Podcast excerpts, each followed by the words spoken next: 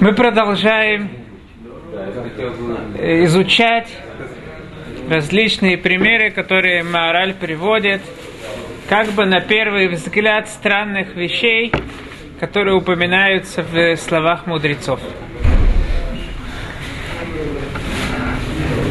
Одна из таких вещей, мы начали в прошлый раз ее рассматривать, это тот Талмит Хахам, Шейно Нукем, Венутер Кинаха, Шейно Талмит Хахам. Тот Талмит Хахам, который не держит месть в своем сердце, не держит боль, то, что ему сделали какую-то плохую вещь, он не держит это в своем сердце, он не считается Талмит Хахам. И на первый взгляд это очень странная вещь. Талмит Хахам – это тот человек, который наиболее должен э, быть совершенным со всех своих, э, во, все, во всех своих чертах характера. С другой стороны, мы видим, что если он э, не держит обиду в сердце, улотал митхахам.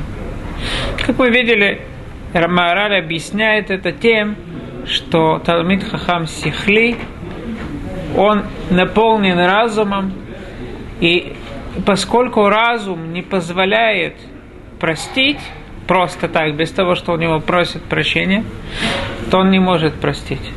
Это не тот человек, который сегодня так, завтра эдак, и у него ничего нету твердого.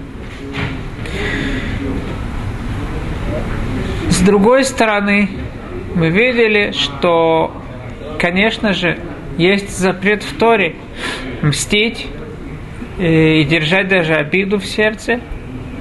Но это относится только, как Гемора объясняет, это относится только к тем вещам, к, к различным э, материальным вещам. То есть я ему одолжил что-то, он, я его попросил, попросил мне одолжить что-то, он мне не одолжил, я теперь ему тоже не одолжу. Это запрещено, потому что, объясняет мораль, человек не должен, вообще э, ему не должно быть важно все это, э, всякие материальные вещи. Это для, талмит, для, для человека должно быть что-то неизменное. Это не то, что должно ему мешать. Это с одной стороны. С другой стороны, мы начали, еще раз зачитаю слова Хазуниша, мы спросили э, на первый взгляд, мы видим противоречие между тем, что сказано в Хазуныше, и то, что говорит Маораль, как Маораль объясняет Кимару. Хазуныш говорит так. Хотя все люди и принадлежат к одной и той же разновидности живых существ, невозможно найти двух, тем не менее, совершенно одинаковых людей – и каждый человек единственный в своем роде среди подобных себе. Интеллектуальные, не похожие способны, не похожие способности каждого человека на способности другого. И точно так же отличаются люди своими свойствами,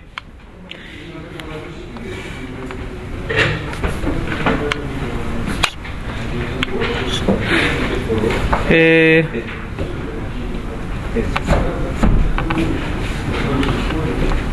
точно так же отличаются люди своими свойствами души.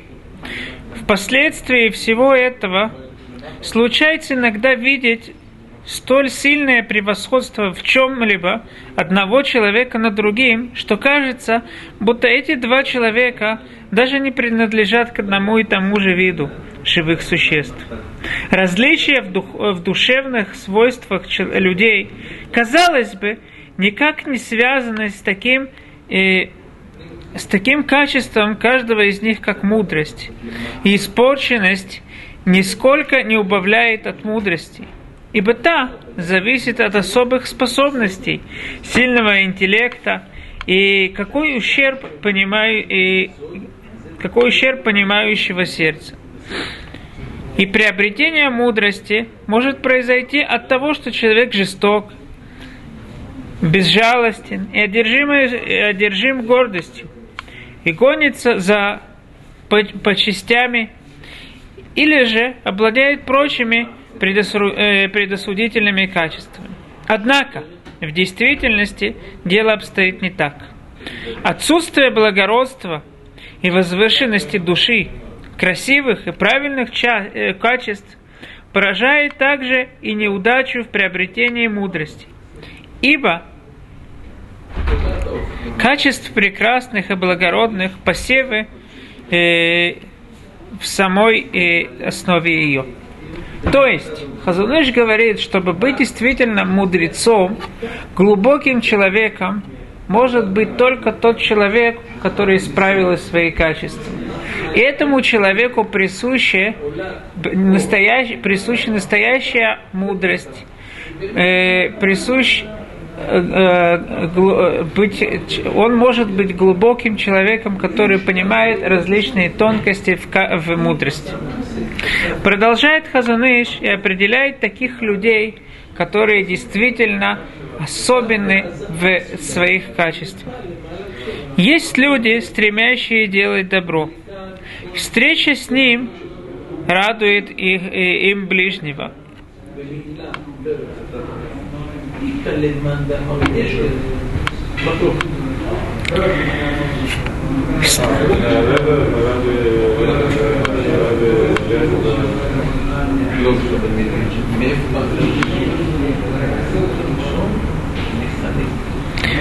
Такой человек всегда встречает ближнего с приветливым выражением лица, всегда опасается, не сделали что-то неугодного, не сказал ли чего-либо не так – как нужно, ибо близ, ближнему самая большая, э, самая большая боль для него задеть чем-то э, своего товарища. Он опасается, не упустил ли э, нибудь либо чего-нибудь, э, чем не, упусти, не, не упустил бы чем-нибудь честь товарища. И как продолжает Хазаныш, что этому человеку во всем он чувствует его самая большая боль, это э, сделать больно своему товарищу.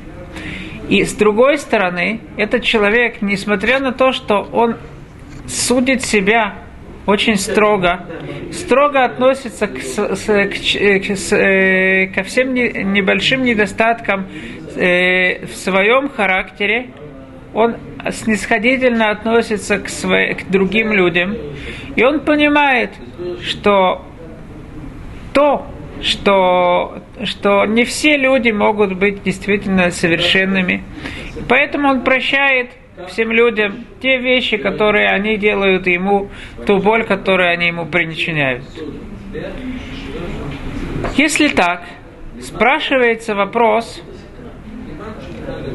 на первый взгляд слова Хазаныша противоречат тому, что приведено в Гимре Масахет Йома, что Талмит Хахам, мудрец, о котором, в принципе, и Хазаныш говорит, он должен мстить, должен держать боль.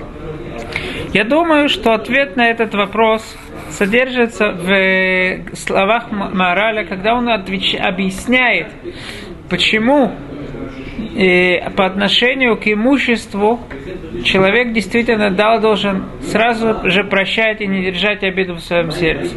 Потому что это низменные вещи. За это это не те вещи, за которые стоит держать обиду в сердце.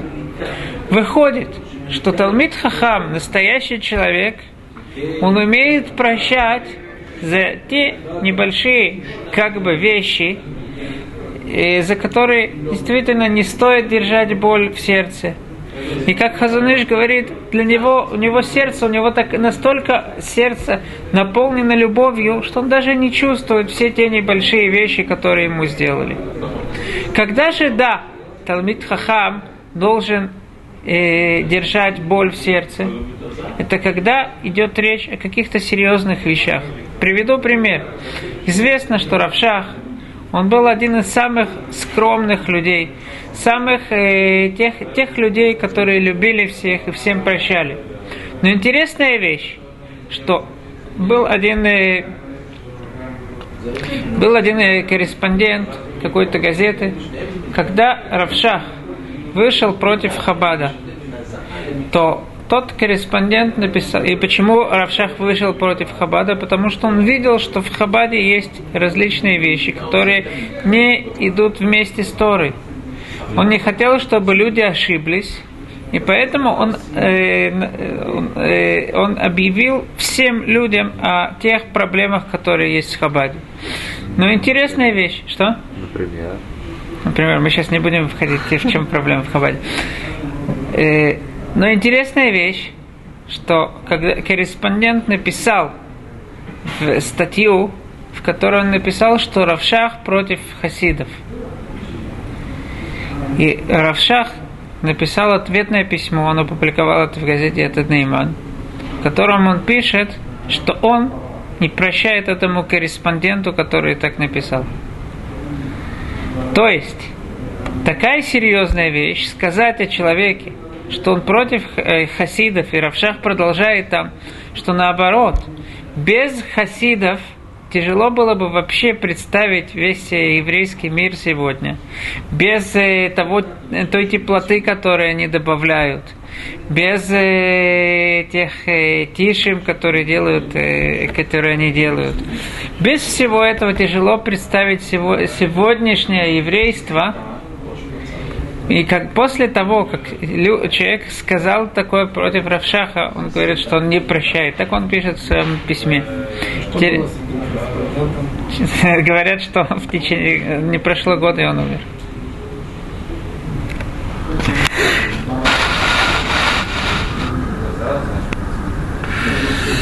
Этим самым мы видим, насколько, насколько важно каждая э, насколько действительно, что Талмит Хахам, он прощает всему все маленькие вещи, то есть вещи, которые направлены только против него. А когда говорится, что о каких-то серьезных вещах, эти вещи он не может простить. Без того, что, конечно же, у него попросят прощения.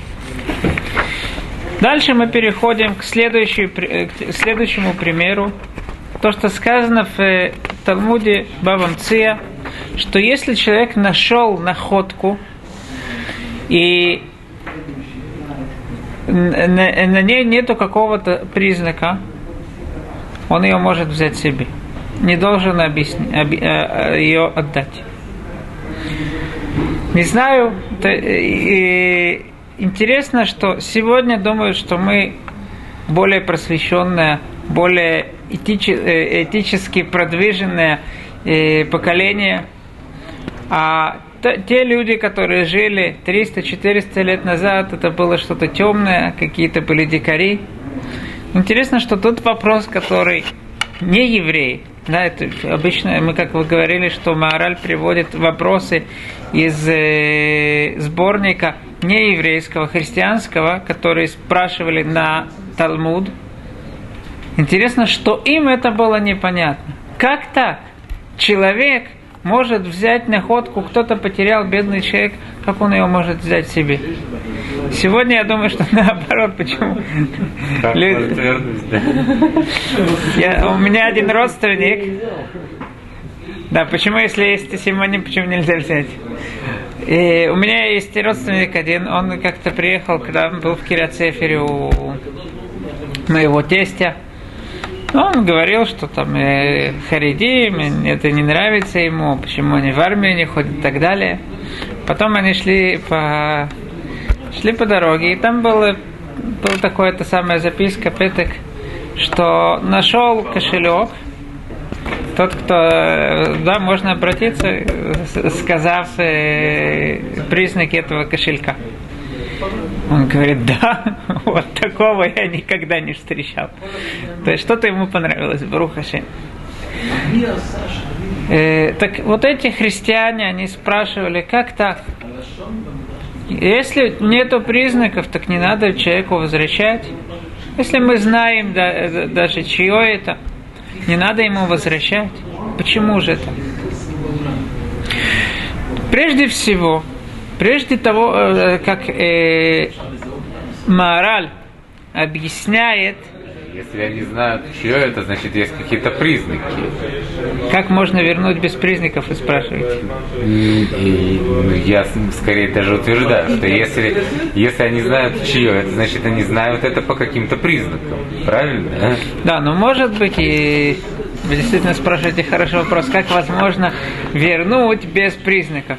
Да. Да.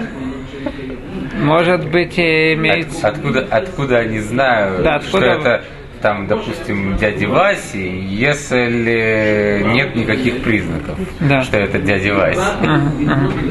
Хороший вопрос. Может быть, э, есть твилтайн, то есть человек знает, вот, он знает, что вот так выглядит э, верблюд моего друга.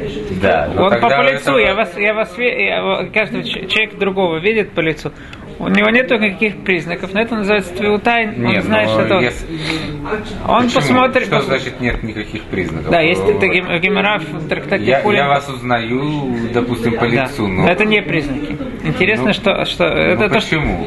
это А, то, что- Я могу вас немножко описать. Описать, да, но Значит- у меня нет. значит, у вас нет, есть это, это не значит признаки. я могу вас Признак описать. это что-то такое, что чего у других нету. Есть твиут айн. Твиут айн это общее представление. И мы обычно, это так и утверждает Гемора в трактате Хулин, что обычно мы знаем другого человека не по признакам каких-то, вот у него родинка там, или какой-то слишком большой нос, он рек- рекордсмен Гиннесса по, по длинному носу или по, Смотрите, по- по слишком маленьким это не ушам. обязательно, что... Вот это именно, того- не, да, и что- признак это именно то, что то, что нету у другого. Ну, смотрите, это значит это признак. Не, не всегда, Это- что у другого Вы нет. правы. Иногда в сочетании нескольких, что бывает, встречается у других. Вы правы, но Э, это не называется не признак. всегда, что обязательно там какая-то бирка, как у пти- Вот именно вешают. признак, признак по Аллахе это именно какая-то бирка, это э, именно что-то особенное, чего у другого нету. Просто общее представление это не называется признаком. Это интересная вещь. Теперь продолжим. Э, так спрашивается вопрос, как так, э, по правилам этики это некрасиво забирать э, вещь, которая принадлежит в принципе другому, если если он от, от этой вещи он как бы отчаялся. Если нету симоним, нету признаков, то человек отчаивается от этой вещи. Как так можно взять чужую вещь, если он отчаялся? Тут Мораль объясняет важную вещь, которую мы еще увидим много раз на протяжении всей этой книги.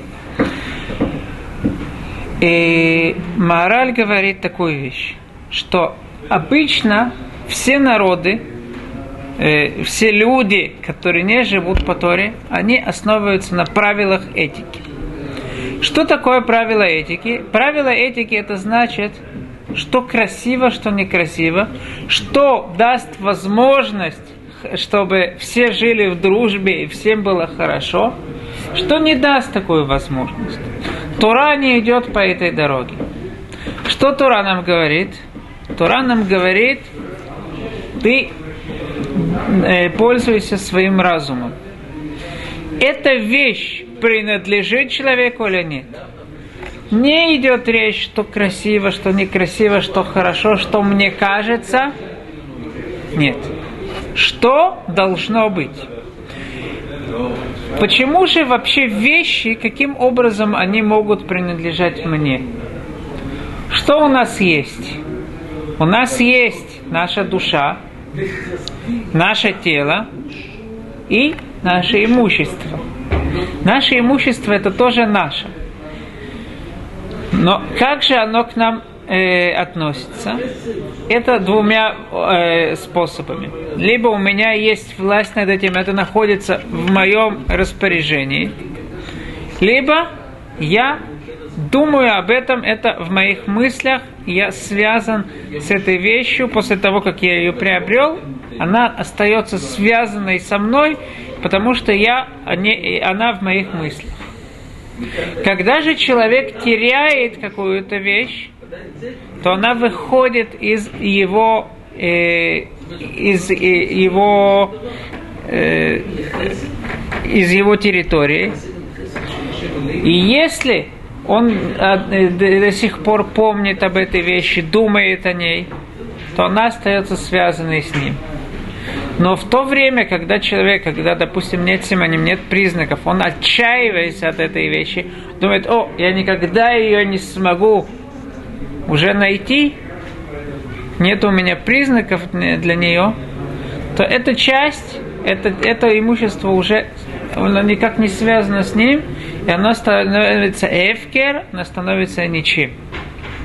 Поэтому, если мы подойдем к сути вещей, а продумаем, насколько эта вещь действительно, эта находка принадлежит прежнему власть, э, э, ее владетелю, либо нет, то это будет зависеть от того, как я думаю, человек отчаялся от нее, либо нет. Поэтому, говорит Маораль, мы видим в этом большую разницу между законами этики, которые, с одной стороны, приносят больш... э, хумрот, какие-то утяжеления. Они скажут, если человек отчаялся, они скажут, если он отчаялся, нельзя взять. Почему же ему э, делать что-то больное, брать его какую-то вещь? Надо ему все равно отдать. С другой стороны, по законам этики, по законам этики, если человек несколько раз, он нашел какую-то вещь, в ней, да, есть симоним, есть признаки, и он объявляет об этой вещи несколько раз, и никто не приходит забирать, то по законам этики, ну, это никому не будет мешать, да, если я возьму. Это не нарушит красоту во всем мире. Я ее, да, смогу взять. А по законам разума здравого, это не мое. Эта вещь не принадлежит мне, и поэтому я должен буду продолжать объявлять о ней, и нельзя мне будет ее, э, ее трогать. Но в Торе есть интересная вещь.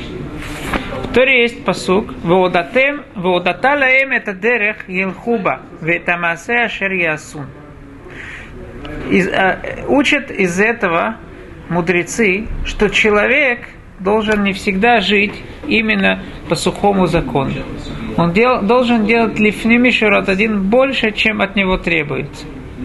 И поэтому, несмотря на то, что по закону та вещь, от которой другой отчаялся, не надо ему возвращать, но есть, ну, хорошо бы, да, вернуть ему, это называется хесед, ему сделать хесед, сделать э, что-то хорошее для моего друга.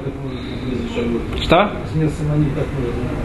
Мы уже об этом говорили. Наверное, Твиутайн. Вы спрашиваете хороший вопрос.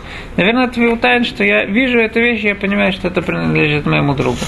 По-другому я действительно не знаю, как, э, каким образом можно вернуть. Вы правы. Это может быть уже Симон. Действительно, вы спрашиваете хороший вопрос. И э, я хочу только подчеркнуть, насколько действительно разница, э, как мы действуем. Действуем ли мы по сухому, по разуму, либо мы действуем по законам этики, насколько это большая действительно разница. И как-то мне вышло говорить с одним парнем, э, который христианин, он мне сказал, что не важно вообще все эти сухие законы. Самое главное это быть э, этич, э, этичным человеком, э, хорошо относиться к другому и так далее. Тогда я его спросил, если так, скажи мне, пожалуйста, нельзя злословить, правильно? Он говорит, нельзя. Но скажи мне, если тебя что-то спрашивают, для того, чтобы не злословить, тебе надо обмануть. Обманывать тоже нельзя. Что бы ты делал? Он не мог ничего сказать. Еще один вопрос. Скажи, пожалуйста, нельзя обижать другого? Нельзя. А если отец тебе говорит обить его? Ведь надо почитать о родителей. Что делать? Когда мы говорим об этике, о чем-то таком пространном, то э, это невозможно действительно воплотить жизнь. Когда у нас есть законы, это то, что нам дает воплотить, возможность воплотить их в жизнь. Я бы э, показал на примере, хочу показать разницу между человеком, который живет по законам этики, либо по законам разума. Человек, который живет по законам этики, это все равно, что он купил какой-то конструктор, который он собирает, и выглядит в конце концов, что он собрал, собрал какой-то, э, допустим, э, какой-то компьютер. Этот компьютер не будет работать, но всем здорово, все работали, очень, очень красиво вышло. Но это не работает. А тот человек, который же э, работает по законам разума, может быть, он не сделает такое красивое и грандиозное, но он сделает то, что будет в конце концов работать. И Тора в недельной главе Вайтханан, она говорит следующую вещь, что мы что другие народы скажут, рак а, а, а, ама хахам венавон агоя гадолазе, ашерло хукиму мишпатим, цадиким. Другие народы будут удивляться, насколько у нас верные законы. Я как-то задался вопросом. До этого о чем идет речь? О Шерло Хуким. Эти народы будут удивляться о тех хуким, которые у нас есть.